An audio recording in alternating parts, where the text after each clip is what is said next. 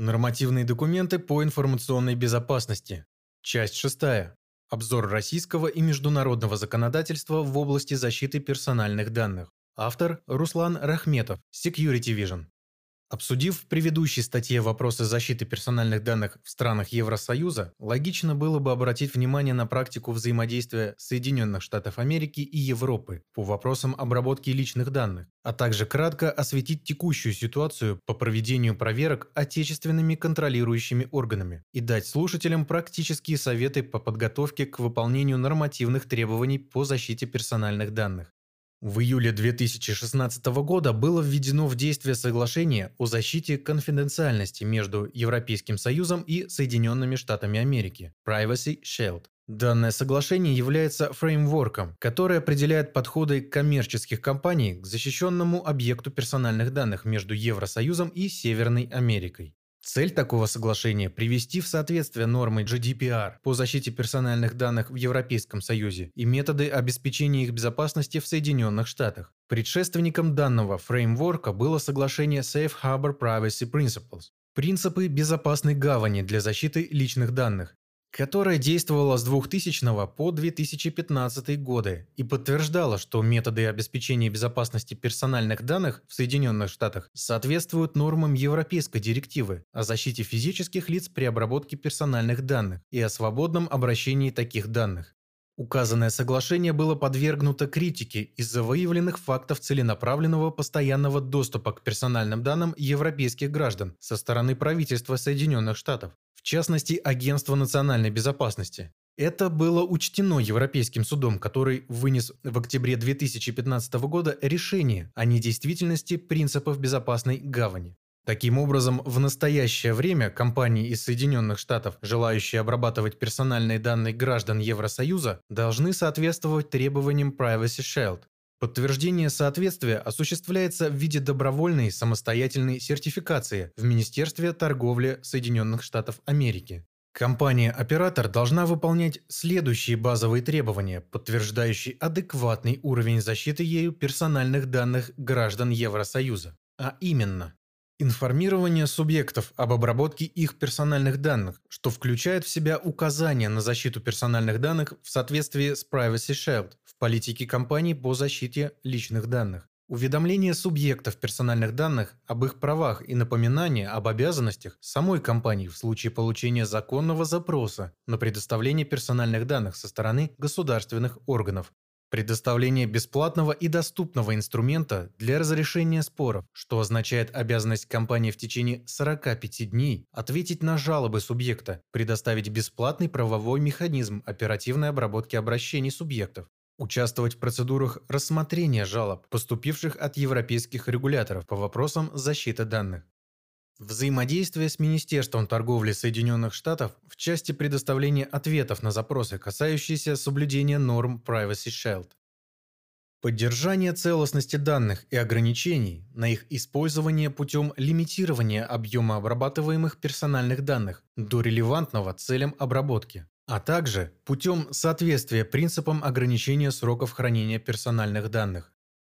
Обеспечение ответственности за передачу персональных данных третьим лицам, что подразумевает, первое, в случае третьего лица, выступающего в роли оператора, соответствие принципам уведомления субъектов и их осознанного согласия, внесение в договор с третьим лицом пунктов об обеспечении им защиты передаваемых ему персональных данных, что означает ограничение на использование персональных данных, обеспечение адекватного уровня защиты персональных данных, уведомление в случае нарушения данных требований.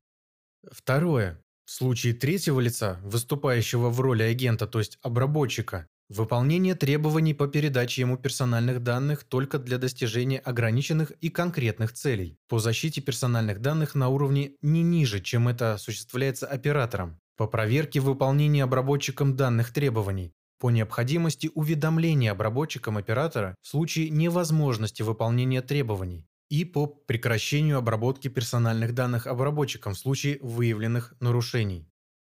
Следующее базовое требование – это открытая публикация отчетов Федеральной торговой комиссии Соединенных Штатов Америки по оценке и соответствию компании нормам Privacy Shield И последнее – это соблюдение норм защиты полученных компанией персональных данных даже в том случае, если она принимает решение выйти из соглашения Privacy Shield.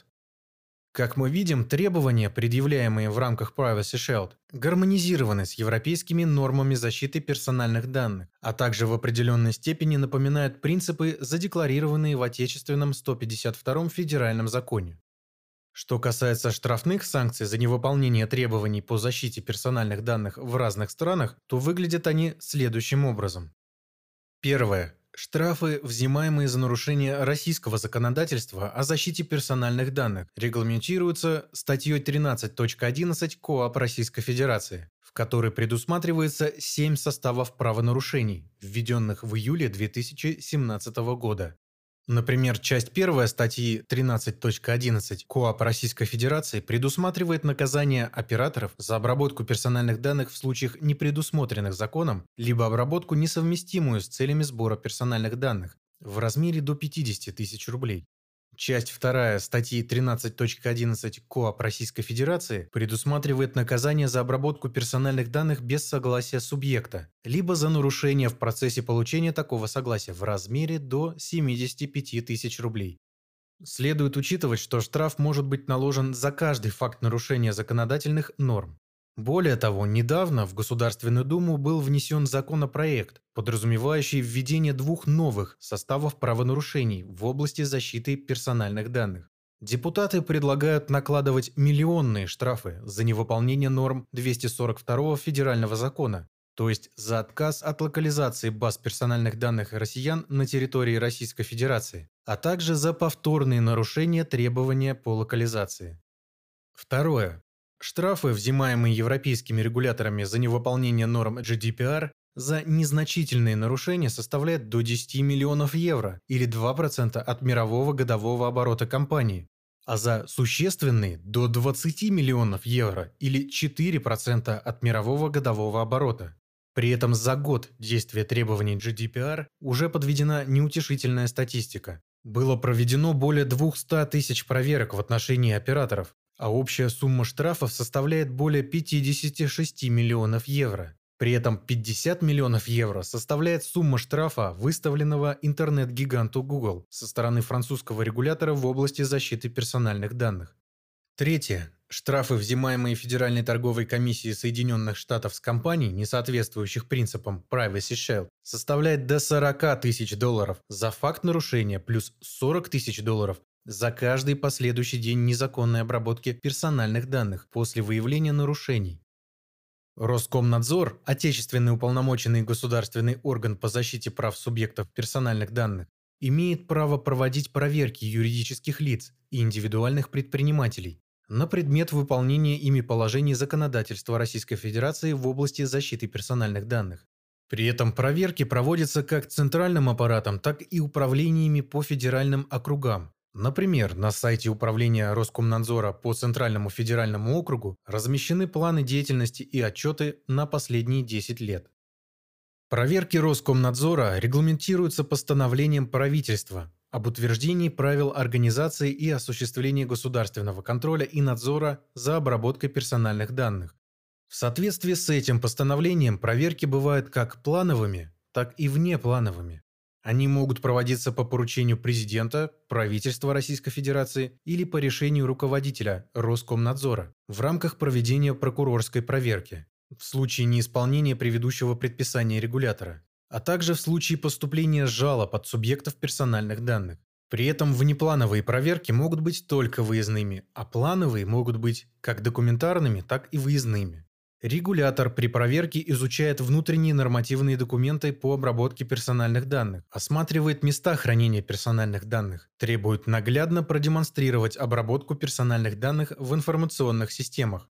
Как правило, в случае выявления недостатков регулятор выносит предписание на устранение нарушений в заданные сроки а штрафуют за отсутствие правовых основ для обработки персональных данных. Например, за отсутствие задокументированных фактов дачи согласия субъектами персональных данных, за несоответствие целей обработки и объема персональных данных, за отсутствие необходимых уведомлений и политик на сайте оператора при условии сбора персональных данных на нем. Итак, процесс обеспечения безопасной обработки персональных данных, соответствующий положениям действующего законодательства, достаточно трудоемок. В нем присутствует большое количество нюансов, от организационных вопросов, объема нормативно-правовой базы, учета всех регуляторных требований до конкретной реализации технических мер защиты. Компания-оператор может переложить часть задач по построению системы защиты персональных данных на плечи лицензиата в стек России. Группа компаний «Интеллектуальная безопасность» обладает необходимой лицензией на деятельность по технической защите конфиденциальной информации, а также соответствующими компетенциями в области защиты информации и персональных данных, что позволяет реализовывать проекты по построению системы защиты персональных данных.